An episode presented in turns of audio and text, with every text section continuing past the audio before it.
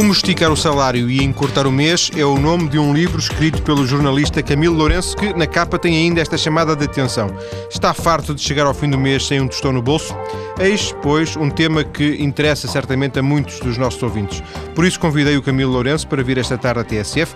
O Camilo, que trabalhou em vários jornais económicos, foi, por exemplo, diretor da revista Exame e é presença assídua em vários programas de televisão, em jornais e na rádio. Olá, Camilo, boa tarde. Olá, João Paulo. Viva, viva. Camilo, este livro pretende ser, eh, penso eu, um livro popular. Uh, popular, eu ia dizer no bom sentido da palavra, no mau sentido popular. Um, não estamos muito habituados a que jorna jornalistas de economia se dirijam desta forma tão direta ao público, para não?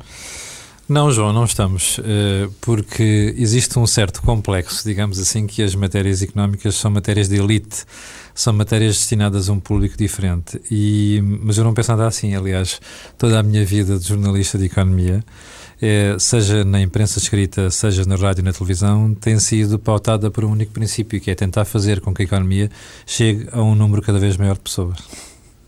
E este, este livro, nesse aspecto, eh, foi um desafio porque tu levaste essa, esse objetivo de uma forma mais, eh, mais direta, mais, mais a sério, a sério no sentido da concretização?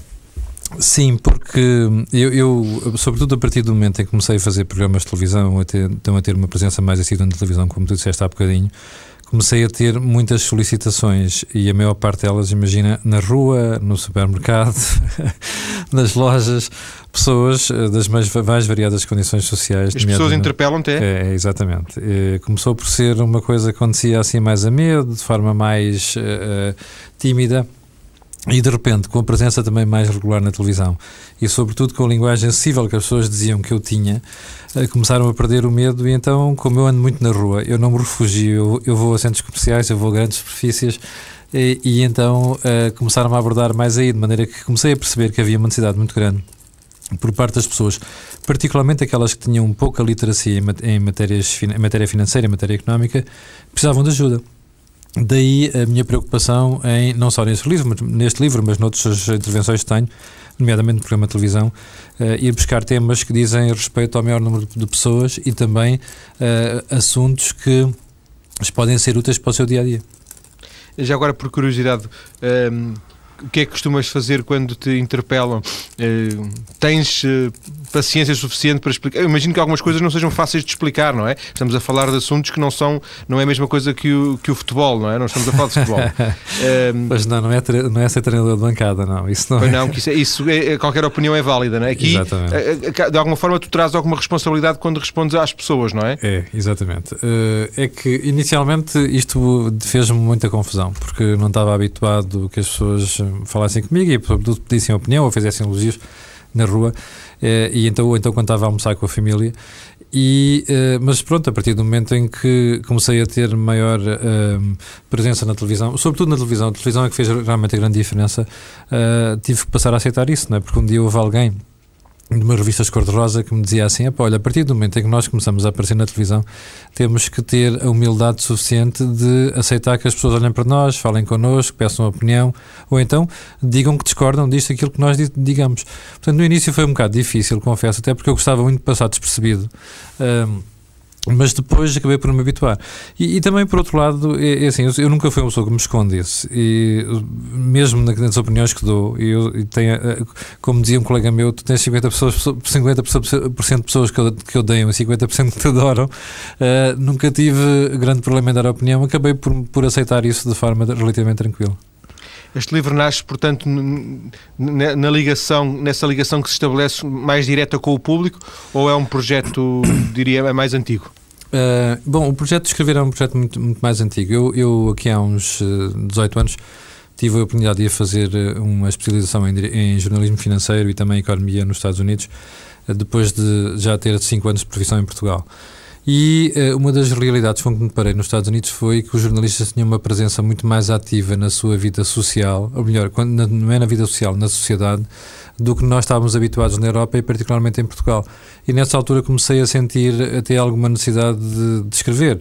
Uh, confesso que com a vida agitada que tive durante 15 anos nunca me dei ao trabalho, mas uh, quando tive alguma, algum, passei a ter algum tempo, comecei a levar isto um bocado mais a sério.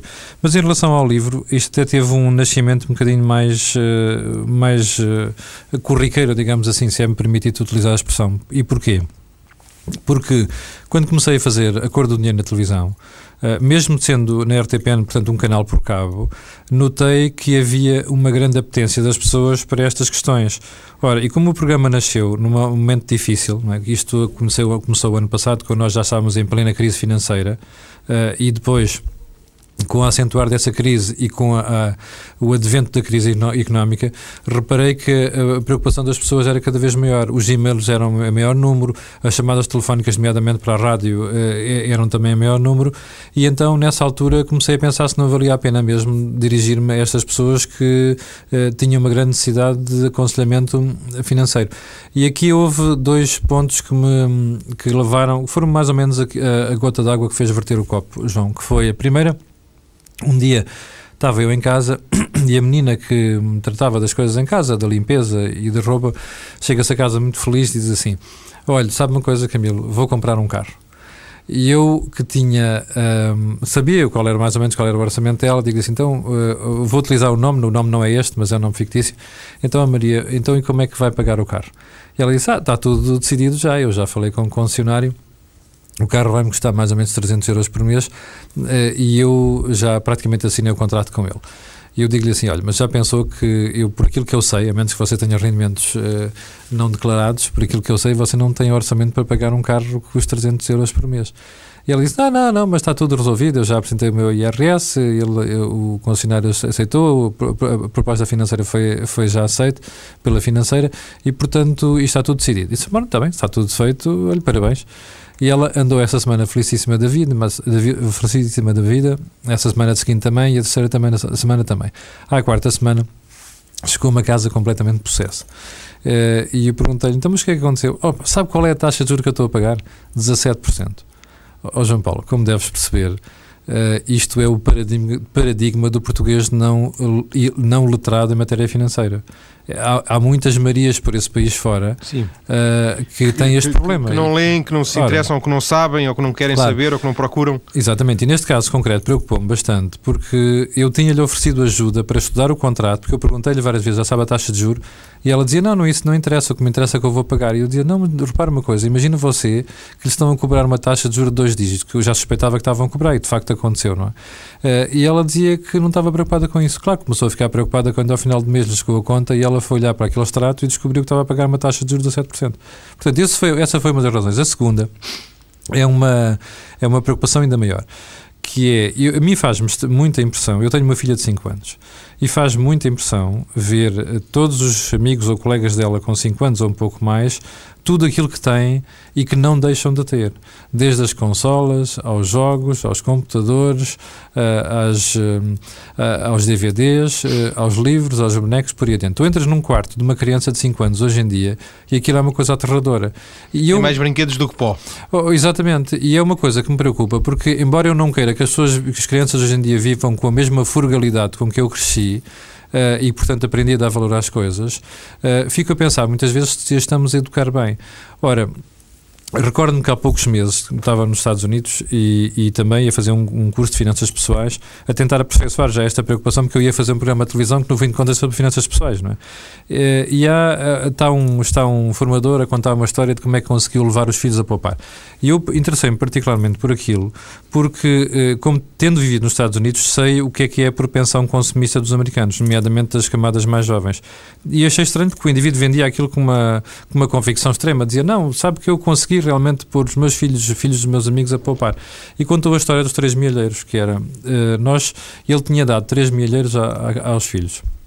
E dizia assim: o primeiro milheiro vocês põem o dinheiro, a moeda, as vossas poupanças, mas que vocês podem mexer naquilo e utilizar dali um mês ou dois. O segundo milheiro põe uh, as poupanças onde um dia vão, vão mexer, sei lá, para comprar, por exemplo, um carro.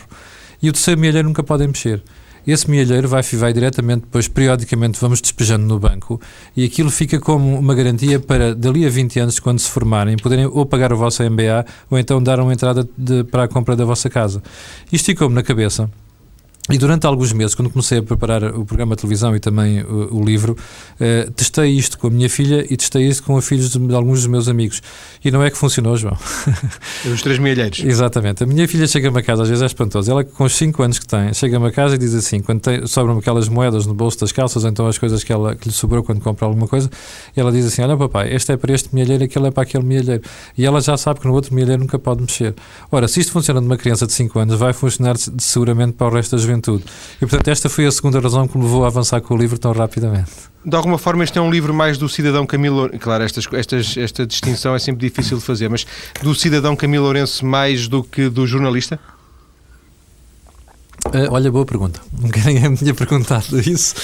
Uh, eu acho que é das quando duas tu, coisas. Quando tu falas com a tua empregada, uh, não é tu podias não ser jornalista, não é? Não, exatamente. Dizer, é. Há aí um conjunto de preocupações que, que, que, que extravasam, parece-me, a tua, a tua É, a preocupação de cidadania, é verdade, tens razão, sim senhor. Uh, mas eu diria que são as duas coisas. E porquê? Porque quando eu estou a falar com a Maria, uh, eu estou a falar com, como cidadão e com uma pessoa que se preocupa com quem está à volta e, sobretudo, que faz, uma pessoa a quem faz muita impressão esta tendência, esta orgia uh, de endividamento que nós estamos a viver há 15 anos esta parte. Mas reparam, o que me leva a, a pegar no assunto e tratá-lo publicamente já é a minha preocupação de jornalista, não é? Uh, porque aquela história podia ficar uh, resumida ao aconselhamento praticamente privado, por um lado. Por outro lado, porque Muitas das coisas que eu aprendi nesta área uh, estão relacionadas, embora tenham uma, um fundo de, de, natureza pessoal, estão muito relacionadas com aquilo que foi que é a minha vivência de jornalista, de fazer perguntas, colocar questões.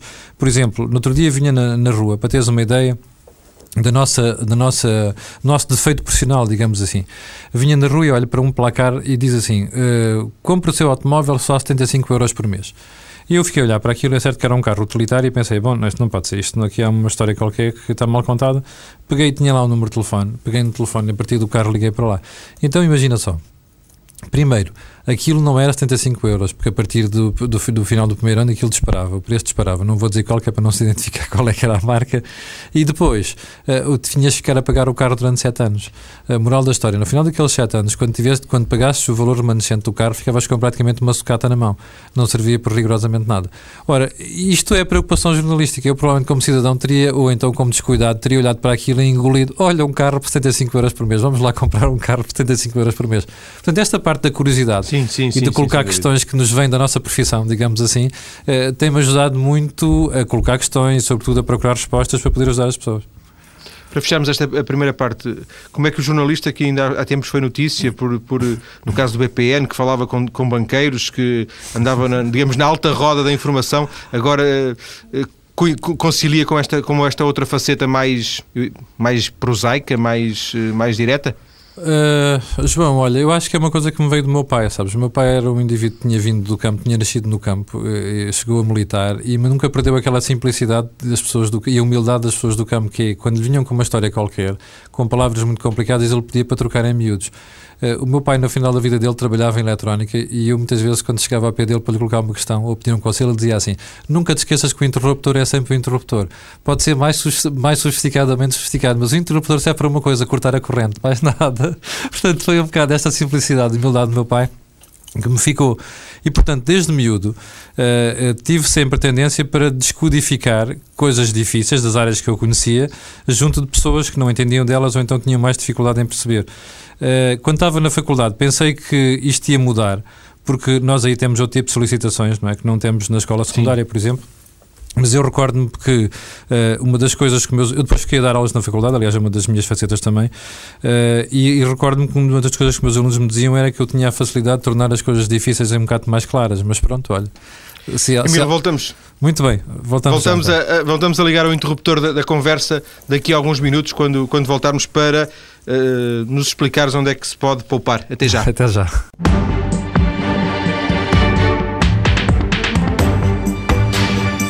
Estou a conversar com o jornalista Camilo Lourenço, autor do livro Como Esticar o Salário e Encurtar o Mês, um livro recentemente editado. Camilo, eh, o teu livro tem uma série de, de, sugestões, de dicas, tu inclusive terminas cada capítulo com eh, questões a reter, mesmo questões a reter. Uh, tu testaste tudo o que ele dizes? Uh, Bom, é, resulta da tua experiência pessoal? É, exatamente. Uh, e 98% das coisas, talvez, tirando um estudo ou outro que eu referi a nível internacional, uh, e 98% das coisas testei, isso é verdade. Uh, não só uh, durante aqueles meses em que estive a preparar o livro, mas também uh, durante um período anterior, porque há ali coisas que fazem parte de, de investigação mesmo de finanças pessoais que eu já vinha fazendo há, há, há muitos anos. E posso-te garantir, João, que uh, fazendo aquilo, nós, o que ali está, a nossa, a nossa vida muda pelo menos 170 graus. Isso... Aqui diz na contracapa, sabe que se tiver cuidado com os seus gastos pode poupar o equivalente a 20% das suas despesas mensais. Até mais do que isso.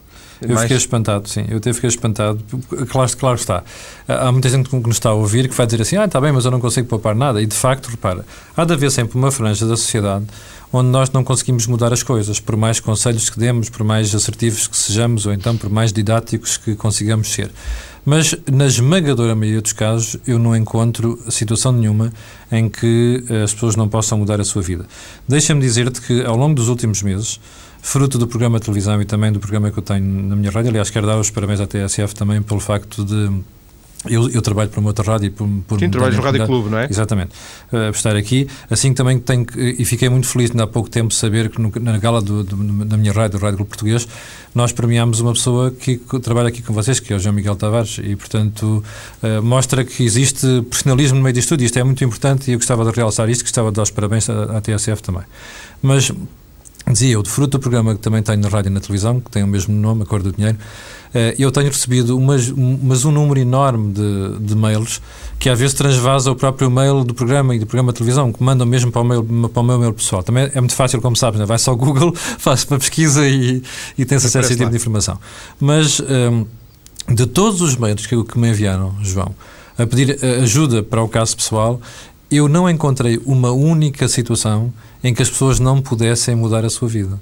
Ou seja, não pudessem mexer no, orçamento, no seu orçamento. Portanto, quando alguém me vem dizer assim, ah, eu não consigo fazer nada porque já fiz isso tudo, hum, eu tenho, torço logo o nariz. Porque acho que há ali muita, muita acomodação, acho que há ali muito comodismo e é as pessoas a não quererem pôr a, eh, a mão naquilo que é a sua disciplina, que é o ponto fundamental desta história toda.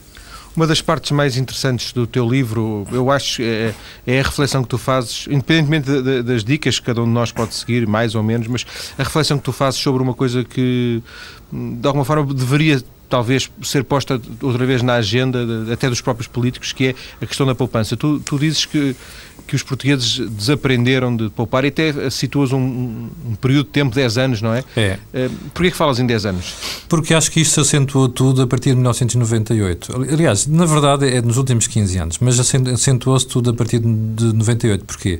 Porque a partir do momento em que nós entramos na moeda única, tivemos um, bo, um bónus daqueles que cai assim uma, uma vez em 100 anos, não é? que foi como passámos a ter uma moeda que não era a nossa, que era uma moeda única, que tinha a credibilidade dos alemães, e, portanto, eh, a credibilidade dos alemães quer dizer o quê? Ter inflação baixa e, portanto, ter taxas de juros baixas.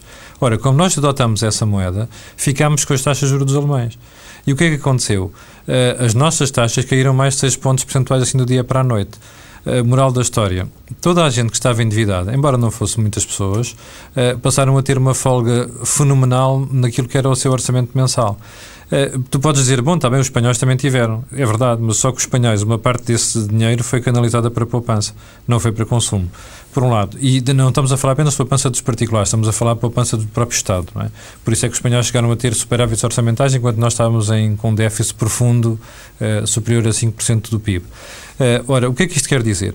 Eh, que nós, praticamente em duas gerações, tendo em conta que estamos aqui a falar de gerações como uh, num prazo de 5 anos, num período de 5 anos, nós, no espaço de duas, duas, gerações, estragámos tudo que era das poucas coisas positivas que nós que nos, tínhamos vindo, que nos tinham vindo, digamos assim, do anterior regime, que era a preocupação da poupança.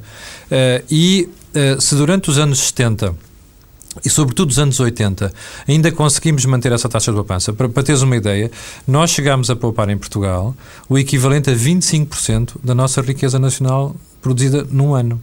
25%, João. Era um quarto da nossa riqueza. As pessoas muitas vezes dizem assim, ah, também, mas você, eh, quando prega a poupança, está a prejudicar a economia, porque o fundamental é as pessoas consumirem. Se as pessoas deixarem todas de consumir, eh, a economia não anda. Não é bem assim, como sabes, não é? Porque nós consumir, consumimos sempre. Seja alimentação, seja roupa, seja sapatos, eh, seja bebidas. Consumimos sempre. Aqui a questão é saber como é que nós estruturamos a nossa despesa de consumo. A bem dizer, precisamos mesmo de comprar aquele objeto que vamos comprar, precisamos mesmo contratar aquele serviço que vamos contratar naqueles termos, precisamos mesmo comprar uma roupa. Precisamos mesmo de um plasma ou podemos ficar ora, com ora uma bem, televisão. Estás a ver? E, e, nesse caso eu tenho a experiência, por exemplo, eu fiz a experiência, de, de, de, a análise entre aquilo que era a qualidade de imagem proporcionada por um plasma ou então por um LCD e uma televisão CRT, aquelas antigas que nós tínhamos lá em casa, e, e eu não vejo diferença nenhuma. Eu tenho uma Sony, passa a publicidade Black Trinitron lá em casa. Quando um dia comprei o LCD, uh, uh, pus-me a comparar as duas coisas e de facto não havia diferença nenhuma daquilo. É claro que as televisões LCD têm. têm, têm uh, alguma, alguma diferença faz. É, e são, são maiores e portanto dão mais conforto ver um grande jogo de futebol. Por exemplo, imagina com LCD tem, tem mais graça ver um grande filme. Mas de, de facto. Mas nem como é que é grande as balizas adversárias. Ora, estás a ver, como aconteceu este fim de semana. Tu és uma pessoa poupada? Uh, sou. chama um, um, poupado? Sou, sou, sou. Sou, e isto é uma coisa que lá está. Foi, foi herança de criança, foi herança dos meus pais. Uh, os meus pais foram sempre pessoas que se preocuparam muito com isso. O meu pai, eu costumo dizer, tinha um trauma que era uh, o meu pai nasceu ali na, na freguesia de, de Riba Fria, no Conselho, na, na Benedita, ali ao pé de Alcobaça. E meu pai, aos, quando nasceu, dizia ele tinha era das famílias mais ricas da região. Aos 5 anos a família estava arruinada. Porquê, João? Porque uh, tiveram problemas de saúde na família, não havia na altura a segurança social, como sabes, Uh, e a família dele teve que gastar uh, todo o dinheiro para, do, do, bolso das propriedades para se poder, para, se, para poder resolver os problemas de saúde. E o que é que aconteceu? Tiveram de se endividar. Esse foi o trauma que ficou ao meu pai, que dizia eu nunca mais quero ficar a dever nada a um banco. Então incutiu-nos desde crianças a preocupação de atenção, um banco é sempre aquela instituição que nos empresta um guarda-chuva quando está a fazer sol e depois nos tira quando começa a chover. E o, e o livro reflete isso, Camilo. Eu tinha aqui essa, tinha aqui essa nota para, para te fazer, que é tu chamas muito a atenção para a questão dos bancos, os, os créditos, é. sobretudo as taxas de juro. Uh, hoje em dia isso uh, é, é, como ter um, um inimigo dentro de casa, porventura, quer dizer, é tal a importância que é pelo menos ter um, é um parceiro que não, que não podemos ignorar. É raro o português, porventura, que não deve nada a um banco, não é? João, eu costumo dizer às pessoas com quem me pedem muitas vezes conselho nesta área que um banco hoje em dia é quase como se fosse a nossa mulher ou então o nosso marido, consoante estamos a falar do género, porque dorme connosco, não é? Vive connosco em casa. Quer dizer, praticamente nós habituamos a viver de tal maneira ligados à parte financeira tão dependentes daquilo que é a, relação, a nossa relação com as finanças, ou seja, o empréstimo depois de pagar as prestações, que os bancos passaram a fazer parte da nossa vida diária. Eh, vivem connosco e dormem connosco. Isso, nem si, não é mau. O drama é quando nós começamos a passar um certo limite a partir do qual eh, essa relação se torna uma relação sufocante e uma relação de dependência. E, infelizmente, é isso que tem estado a acontecer com a maior parte dos portugueses, aliás, com uma boa parte portugueses, praticamente há 10 anos esta parte. Ehm, estás a falar de, de, de, empréstimos, estás a falar de, por exemplo, os cartões de crédito, uma, é. uma, uma, novidade relativamente, não estou a dizer que naturalmente seja de agora, mas eh, também era, era algo que há, há 30 anos não, não, não fazia parte do nosso dia a dia, não é? O, talvez não. o cartão de crédito simbolize, seja, seja a imagem visível dessa tua reflexão sobre a, a, a, a desaprendizagem do, do, do poupar. É, mas se me dás licença, eu gostava de voltar um bocado atrás. Porquê? Porque há aqui dois pontos muito importantes. Em primeiro lugar, quem eh, olhar para esse livro e esperar lá encontrar intelectualistas, não os vai encontrar. Vai encontrar coisas o mais eh, terra a terra possível. Uh, número dois, um, é um ponto que eu gostava muito de realçar aqui, se me deres permissão, João, que é este. Uh, não vale a pena as pessoas comprarem este livro ou então qualquer outro só pelas dicas. Porque as dicas todos nós sabemos dar não é? Mais ou menos com alguma diferença. Eu, por acaso, acho que o, o, livro vai mais longe do que vai alguns livros desta área, mas dicas todas sabemos dar. O drama fundamental da nossa vida, João, é a cabeça, é a nossa mentalidade, é a nossa disciplina. Porque é uma coisa que nós temos que meter na cabeça a partir do aliás, do momento... Dizes, tu, aliás, dizes que isto é uma questão de bom senso, mais Exatamente. do que de, economia. Exatamente. Isto é uma questão de bom senso. Uh, e, e, o ponto da disciplina é muito importante, porque nós temos que olhar para a nossa estrutura de despesas e dizer assim, eu tenho que poupar, forçosamente.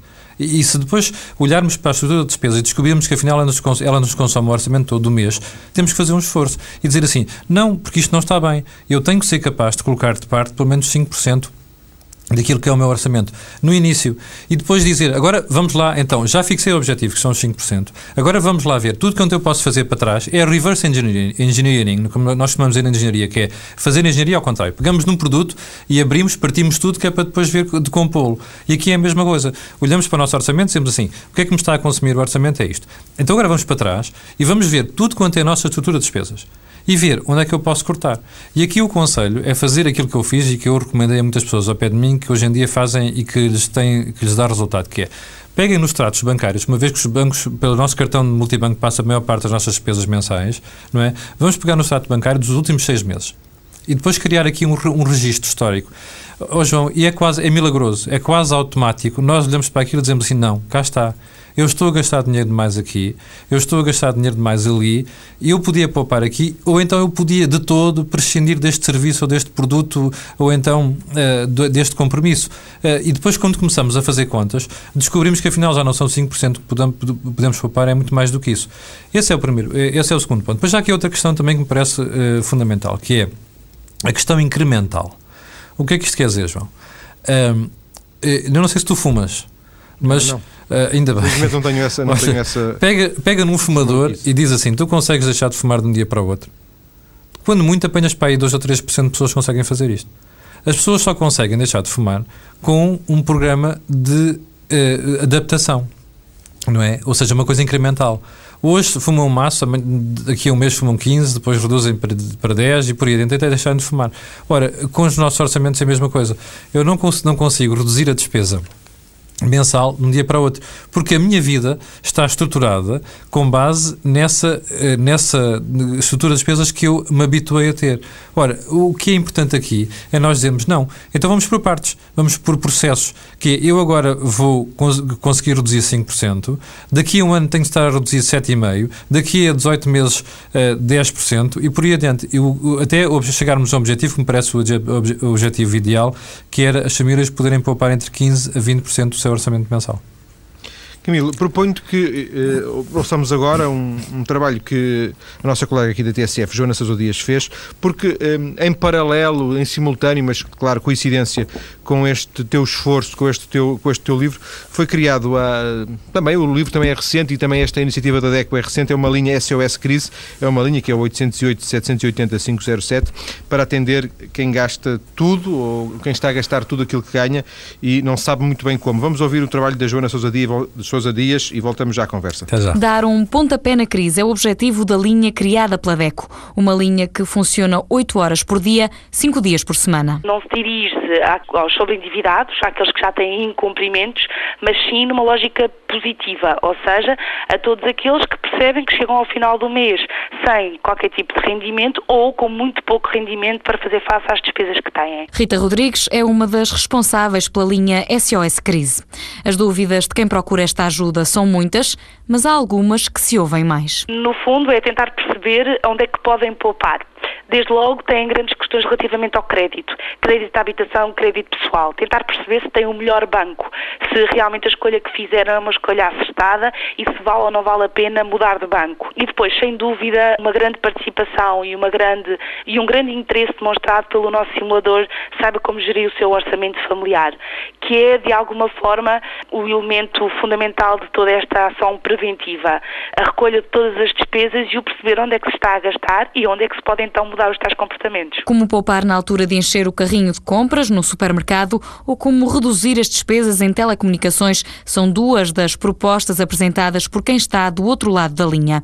Para aliviar as dores de cabeça na altura de fazer contas complicadas, Rita Rodrigues e a DECO respondem. Vá para o supermercado com uma lista, faça a comparação das promoções existentes. Temos também, nomeadamente para os tarifários de acesso à internet, um simulador para perceber se aquele tarifário que, que o consumidor escolheu se adequa ou não ao perfil que ele tem. Enfim, depois temos, digamos assim, dicas vistas em cada setor e caso a caso. A grande mensagem que passamos é é preciso sentar, é preciso fazer um levantamento de todas as despesas e ter alguma reflexão sobre as despesas que se fazem. A Associação Portuguesa para a Defesa do Consumidor deixa o conselho, é preciso pensar antes de gastar. No simulador de Saiba Como Gerir o Seu Orçamento Familiar, nós o que pedimos às famílias é que haja aqui alguma reflexão. Ou seja, quando é feito o levantamento das despesas, é necessário perceber eh, consciencializar das despesas que efetivamente têm, porque percebemos que grande parte das famílias sabe que gasta muito dinheiro, mas não tem consciência uh, onde gasta esse dinheiro. E, portanto, esta reflexão é importante. A linha foi criada há pouco mais de duas semanas. Rita Rodrigues admite que ainda é cedo para fazer um balanço, mas confessa que na altura de esclarecer dúvidas, os consumidores portugueses preferem a internet ao telefone. Camilo, há muitas coisas aqui que foram ditas que encaixam naquilo que, que fomos nós conversando a, a, propósito do teu livro. Há aqui uma coisa interessante que eu gostava que tu, de alguma forma, eh, desenvolvesses eh, pela positiva ou pela negativa, se, for, se fosse caso disso. Uh, parar para pensar, uh, antes de fazer qualquer gasto, para, pensar duas vezes. Hoje em dia nós compramos ou quase automaticamente, achamos que sim, achamos que precisamos e compramos. É como se nós tivéssemos um stop que nos obrigasse a repensar cada, cada, cada gasto. É, há um ponto no livro onde eu cito um estudo americano da Anne Bradstreet que me parece decisivo, que é uh, tu podes começar a fazer isto na forma como utilizas, uh, como pagas uma, uma compra, João. Quando tu vais lançar a mão da carteira, se optares pelo cartão, a tendência para gastar é entre 12% e 18% superior àquela que seria se tu pagasses essa compra com dinheiro. Imediatamente, ou então mesmo talvez com um cartão de débito, em que tu sabes que ele dinheiro sai imediatamente da conta, não é? Ora, isto é um bom alerta. E uma das coisas que eu costumo dizer às pessoas, nomeadamente muita gente que me escreveu a pedir conselhos e até a pedir para ajudar o orçamento, uh, no seu orçamento mensal, foi isto. Experimente fazer esta pergunta no momento em que você, antes de pegar no, no objeto, para se dirigir à caixa de pagamento, que é assim, eu preciso mesmo desta camisa? Eu preciso mesmo destas calças? Uh, eu preciso mesmo deste serviço? Há uma coisa que me espanta, João. Por exemplo, nós somos o segundo país da Europa onde há a maior taxa de penetração eh, de utilização da banda, banda larga móvel. O que eu acho muito bom. Agora, não percebo é como é que as pessoas muitas vezes têm bandas tão largas de móvel e bandas tão largas em casa acho que não faz o mais pequeno sentido. Ou opta por uma coisa ou opta por outra. Até pode optar pelas duas, mas numa delas pode ter uma largura de banda muito inferior àquela que tem na outra, porque não faz sentido ter as duas, a menos que seja um profissional que esteja a precisar. Em casa a trabalhar Ora, nesta claro, área, não é? Não, não faz mais pequeno sentido. Ou seja, muitas vezes estas coisas acontecem porque nós aprendemos a viver demasiado bem nos últimos 15 anos, não é? Camilo, para fecharmos, temos um minuto. Eh, a domiciliação de pagamentos, hoje em dia nós eh, entregamos ao, ao banco esses pagamentos, entre aspas, e depois perdemos um pouco o rastro. Isto também não ajuda muito, imagino. Uh, bom, mas a parte de domiciliação até é aquela que menos nos deve preocupar, porque, como sabes, é uma chatice, é uma maçada, nós temos que ir... Sem dúvida, mas por outro lado perdemos o controle é, da situação, se calhar. Mas por isso é que eu dizia há bocado, é muito importante olharmos para a nossa estrutura de despesas e tentar perceber uh, aquilo que é, o que, onde é que nós estamos a gastar. Por exemplo, eu fiz esse exercício durante seis meses uh, nas contas da luz e da água. E quando comecei a atuar sobre elas, a diferença foi significativa. Como eu te disse há bocadinho... Em vez fim, de limitares a pagar, é isso? É, ao fim daquele período, comecei a perceber que eu era capaz de poupar 20 até mais, 20, mais do que 20% do meu orçamento mensal. E luz e água, estavas a referir neste caso? Sim, não, não, não só a luz e água, mas estamos a falar de luz e água e todas, todas as componentes. Mas agora, na luz e água é possível poupar, e é possível poupar muito mesmo, na forma como nós utilizamos os programas da máquina de lavar, ou então como utilizamos a luz lá em casa, ou se utilizamos ou não lâmpadas de poupança, isto faz uma diferença enorme. Por exemplo, o efeito que tem na conta mensal, tu mexeres num grau no termostato, do aquecimento ou então da própria água, água de tomar banho. Isto faz uma diferença enorme. Eh, o, o, o, lavar a, a, louça à mão, lavar a máquina, lavar a louça com, a, aliás, lavar a roupa com água quente ou lavar com água fria. Isto faz uma diferença grande, grande naquilo que são as nossas contas mensais. Depois das notícias, há mais conversa com o Camilo Lourenço. Vamos ouvir algumas das suas dicas e também vamos à rua ouvir como é que alguns portugueses estão a esticar o salário. Até já.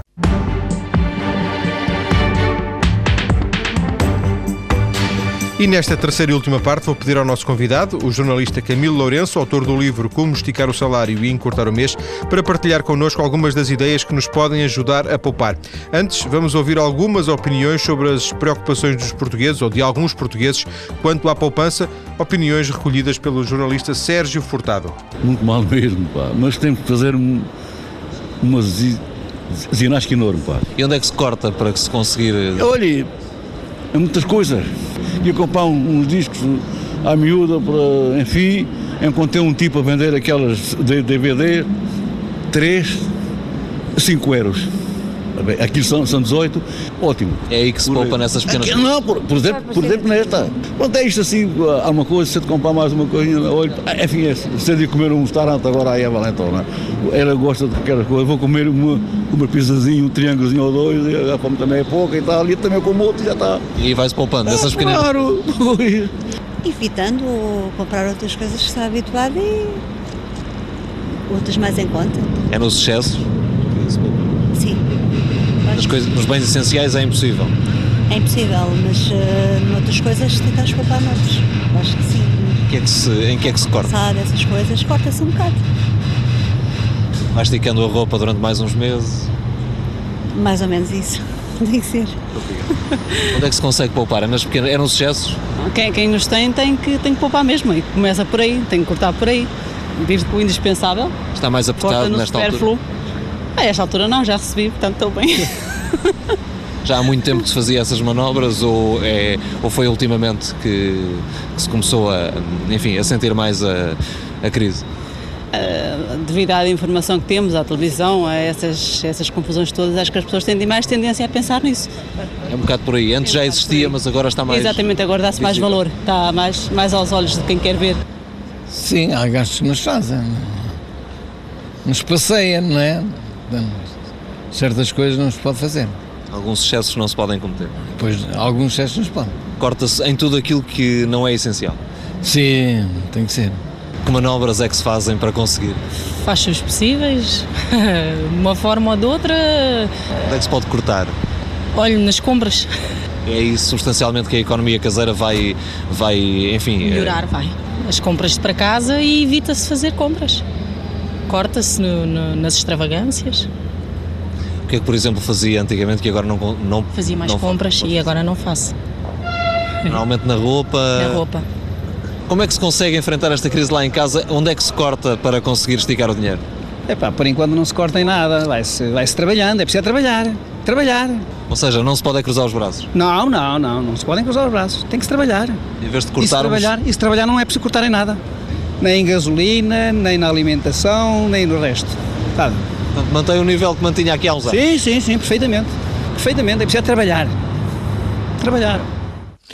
Camilo, deixa-me, ainda antes de, de- de- de vermos aqui algumas coisas em concreto que tu dizes no livro, deixa-me só fazer aqui uma nota que eu penso que faz algum sentido, porque este livro surge, e se calhar não surge por acaso, nesta altura da, da- da crise, ainda que a crise, em muitos casos, seja psicológica, se calhar estes, estes depoimentos, alguns deles, eh, retratam isso, na medida em que. Eh, Felizmente, eh, eu não sei se é esmagadora a maioria, mas pelo menos a maioria dos portugueses não sentiu verdadeiramente essa crise. Essa crise sentir-se-á nos portugueses que perderam o emprego, já foram alguns, como é evidente, alguns milhares, mas a esmagadora maioria, penso eu, não estou, não, tu és, eco- és da economia, fazes, dirás isso com mais rigor, não sentiram a crise. Portanto, a crise é sobretudo psicológica. Ahm, poupar é para quem sentiu a crise ou poupar, eh, e, a, e a ideia deste livro é para todos? Oh, João, é para todos, mas repara, quem está empregado, eh, qual foi o, o- o grande aperto que sentiu? Foi no ano passado, quando tu tiveste as taxas de juros, a Euribor a bater nos 5,2% e tiveste o preço da gasolina do gasóleo a disparar para cima dos 1,30€. Nessa altura, quem tinha emprego sentiu a crise, porque isso retirava poder de compra, era um desvio de riqueza dos bolsos dos consumidores para os bolsos das empresas. Ora, neste momento, essas pessoas que continuam a ter emprego não sentem crise, não é? Porque repara, Pelo contrário, algumas. eh, Ora bem. conhe- Conheço vários exemplos de pessoas que, nesta altura, com, com- com os acertos da Euribor, estão ah, com mais 70, 80, 100 euros, 200, 300 euros. Oh, oh, oh, oh, João, quem tinha um empréstimo, imagina 200 mil euros eh, a 25 anos, com uma, com a, a, a, a Euribor mais um ponto percentual, neste momento tem uma poupança superior a quase 250 euros no bolso Sim. por mês. Agora soma isso à gasolina e ao gasóleo. Portanto, as pessoas têm emprego estão neste momento a viver melhor do que estavam na primavera do ano passado. Ainda que se, gere, gira esta ideia de, de crise, de crise, de crise, que, se- que seja, que é É. sobretudo psicológica. É, é? mas a crise neste momento é mais para quem ficou desempregado e para quem vai ficar desempregado. Mas repara, este é que é o ponto que me preocupa, porque eu acho que apesar de todas a todo o queixume que nós ouvimos, nós ainda não tivemos aperto de cinto suficiente para as pessoas mudarem de vida. Não tivemos. Estás, tu fazes um inquérito na rua, aliás, tivemos agora um bom exemplo disso na, na, na amostra que vocês fizeram. Uh, e há muita gente que continua a fazer de conta. Umas que não existiu ainda a crise e outras que estão assim: olha, vou apertar durante os meses, aguentar isto, que isto passa daqui a seis meses. Bom, Ou então já recebi, este mês já recebi, não há problema. é, mas o drama é que Esse desta vez é se diferente. muito mesmo, português, não é? É, mas desta vez é mesmo diferente. É bom meter na cabeça que o mundo mudou. E mudou drasticamente a partir do outono do ano passado. E, e- quando eu costumo dizer isto às pessoas, que é logo que as coisas mudam cá fora, que a realidade económica mudam, por mais que nós continuemos a, continuemos a viver bem, é bom irmos fazendo acertos. Porque isso obriga-nos a ter disciplina. Que é adaptar a nossa vida, o nosso consumo, àquilo que se passa no meio ambiente à nossa volta. E portanto este livro é para todos, teoricamente, e não apenas para aqueles que Claro. tiverem. Mas, ó João, deixa-me dar um conselho às pessoas e um alerta. É assim, por mais dicas que nós demos, isto não funciona se não mudarmos a mentalidade, como falávamos há um bocadinho. E depois há aqui outro ponto muito importante, que é este. Eu eh, habituei-me aqui há uns tempos, eu, eu ouço gestores e, e, e presidentes, e inclusive já entrevistei presidentes das maiores empresas do mundo. E eu eh, raramente encontro uma ideia daquelas fulminante, brilhante, de um para o outro que eu diga assim: olha, este tipo faz realmente a diferença. É claro que já encontrei um ou outro, mas em termos generalizados isto não existe. Mas tu, apesar de tudo, continuas a ver empresas que têm muito sucesso e empresas que não têm sucesso. E qual é a diferença nestes casos? Não é? Cada um, cada- eles dizem a mesma coisa. E a diferença está aqui. É que os bons gestores são aqueles que fazem as coisas mais evidentes, que toda a gente diz que deve fazer, mas depois não faz. Que são as pequenas coisas, não é? Não há, nós, na nossa vida, podemos ter um, um golpe de sorte e ganhar o, o, o Totoloto ou o Euro Milhões, e então a nossa vida muda. Mas, para a esmagadora maioria das pessoas, não é assim.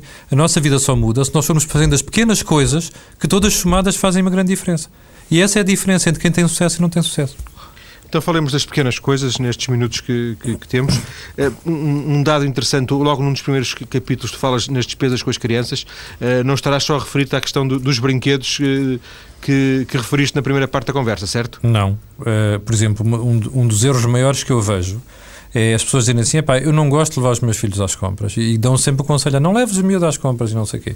Porquê? Quando eu faço a pergunta: Ah, porque depois pedem tudo e mais alguma coisa. Então. Mas é normal, as pessoas pedem tudo e mais alguma coisa, não são só as crianças. A diferença não está aí. Nós não estamos a educar os nossos filhos se os deixarmos em casa. Olha, a minha filha, a Carolina, vai sempre comigo às compras. Já agora dou-te uma informação: lá em casa quem faz as compras sou eu. Quem vai aos supermercados sou eu, quem vai às grandes superfícies sou eu. E portanto eu conheço muito bem Tu és um de homem de despesa. confiança. e eh, sou eu que faço essa, essa estrutura de despesas. Ora bem, eu controlo isso ao milímetro. E uma das coisas que eu faço questão sempre é de levar a Carolina comigo às compras. Porque já sei que ela me vai pedir isso. Eu digo-lhe assim: não, não podes ter isto. Tu só podes ter aquilo. Porque a vida é feita de escolhas. Tu não podes ter tudo ao mesmo tempo. Escolhe uma delas e depois o resto vais ter que pensar numa outra ocasião. E olha que isso tem funcionado. E eu acho que é assim que nós temos que fazer. Temos que levar os nossos filhos às compras e ensinar-lhes que o dinheiro é uma coisa escassa. Não é? Que foi uma coisa que, curiosamente, os pais esqueceram durante, algumas, durante 15 anos. Esse é o primeiro conselho. O segundo conselho é este. Vou-te dar um exemplo. Aqui há, uns, aqui há umas duas ou três semanas houve uma colega minha que está grávida que foi fazer compras para o enxoval da criança e gastou 300 euros. Eu pedi-lhe a relação do que ela tinha gasto e fui fazer o teste no fim de semana seguinte. Fui às, às lojas de low cost ou então, mesmo, é um, um, um conselho que eu dou às pessoas. Quando forem a um hipermercado, aquela, como já percebeste, as secções de roupa são, têm cada vez mais espaço. Não é por acaso é que aquele material é bom. Aquelas coisas são boas. E já agora dar outra informação às pessoas. É que só vai para ali, mesmo em termos de roupas, em termos de roupas, produtos certificados e cumprem certos requisitos. Em alguns casos tão rigorosos ou mais rigorosos ainda do que nas lojas que vendem especificamente roupa. Mas dá Porventura feitas nas mesmas, nas mesmas Ora, fábricas que fazem está. depois das outras marcas. Ora, é? lá está, João, que é o problema das marcas próprias e das marcas brancas. Bom, eu peguei nessa relação de compras da minha colega, da minha amiga, e fui fazer eh, as contas. Eh, surprise, surprise. Eh, eu poderia comprar o que ela comprou, que era mais ou menos 300 euros por 100 euros. E garanto que os produtos tinham excelente qualidade. Portanto, é tudo uma, eh, tem tudo a ver com a forma como nós eh, olhamos para a nossa estrutura de despesas. Eu preciso mesmo daquela marca. Perdão, no caso de crianças, tu quando vais comprar eh, um Baby Grow ou quando vais uma- comprar uma camisolinha, tem mesmo de ser de marca? A outra no- marca branca não Existe faz o aquela ideia de efeito? que nós temos que dar tudo aos nossos filhos, tudo aquilo que nós não tivemos. Não, Não, é? nós temos que está bem, mas nós temos que ensinar aos nossos filhos que a vida é feita de escolhas, não é? Porque o dinheiro é uma coisa escassa, que é uma coisa que os governos esquecem e que os pais esqueceram. Esse é que é o conceito mais importante para passar às crianças. Deixa-me dar um salto das crianças para as telecomunicações, porque as telecomunicações são hoje, sobretudo os telemóveis, naturalmente, em detrimento do telefone fixo. É uma despesa São- crescente.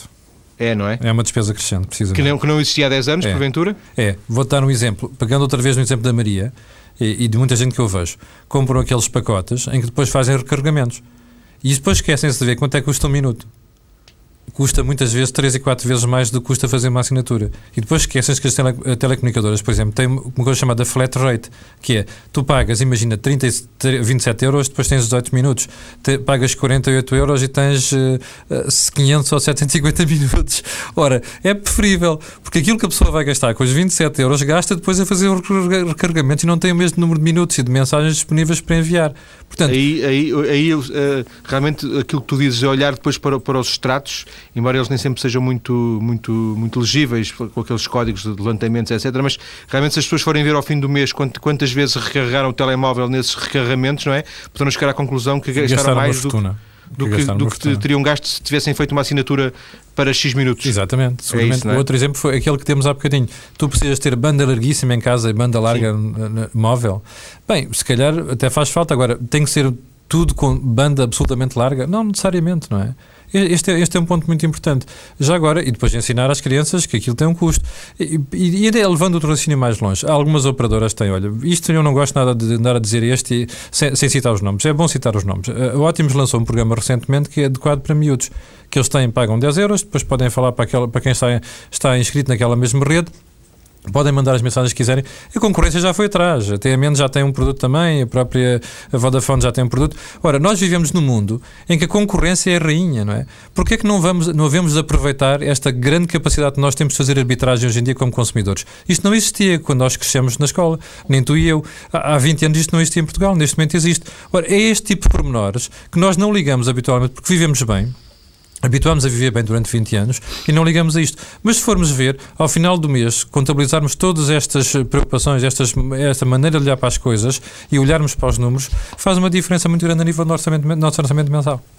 Seguindo aqui o alinhamento do teu livro, para fecharmos a conversa, alimentação e bebidas, despesas com crianças, habitação, transportes, energia, telecomunicações, não falas curiosamente do, do vestuário? Falo do vestuário, falo, aliás, já, o vestuário sempre é das coisas onde eu acho que nós podemos poupar mais. Vê a alteração de hábitos portugueses neste Natal. Muita gente esperou pela, pelo fim das festas para fazer compras, foram aos saldos. E olha, eu, eu pessoalmente fiz essa experiência e encontrei pechinchas fantásticas, não é? Por, por, um lado. Por outro lado, nós muitas vezes chegamos aos saldos, temos uh, peças que eram das coleções do ano anterior, da, da, da estação anterior, que não foram utilizadas, não foram vendidas, aparecem ali, estão perfeitamente atuais, aparecem ali com preços fantásticos. Por que não aproveitar isso, não é? Já, já dei o exemplo da criança, das crianças, por exemplo. Há uma coisa que me espanta, é como é que nós de um momento para outro nos agarramos tanto às marcas, João. Eh, nós temos hoje em dia produtos de marca branca ou próxima que uh, têm tanta qualidade quase como as marcas brancas. Uh, é uma questão de estatuto, próprias. porventura? É, está bem, mas nós não Faz... precisamos andar sempre com o cavalinho aqui no, no nosso peito, no lado esquerdo. Não, é? não, precisamos andar sempre com uma camisa Ralph Lauren. Podemos ter três ou quatro camisas dessas, mas podemos ter das outras. Podemos mandar fazer camisas, também ficam mais adaptadas ao nosso corpo, o preço é o mesmo, em alguns casos é mais barato. É todo este, é, é uma questão de mentalização. Uh, porque se durante o período das vacas gordas que nós vivemos, nós não nos preocupávamos com isso, a vida mudou, o mundo mudou. E, e, e, é bom que a gente se consciencialize disso, porque daqui para a frente não vamos ter mais a vida fácil como tivemos até agora. E deixo ficar esta, esta última ideia do Camilo Lourenço a, fechar a conversa. Camilo, uh, agradeço teres vindo. Eu é que agradeço à TSF e já agora quero dar os parabéns pelo excelente trabalho que vocês fazem e também uh, no meio, como tu sabes, de um panorama muito difícil para a comunicação em Portugal. Não só radiofónica, mas também televisiva e escrita, porque estamos a passar, nós também, pelas nossas dificuldades, né, do ponto de vista E nós também, todos nós também temos uh, que poupar, evidentemente, não, não só na nossa vida, Exatamente. mas também, naturalmente, na, na, na, na, naquilo que fazemos. Um abraço, Camilo. Um abraço também, João.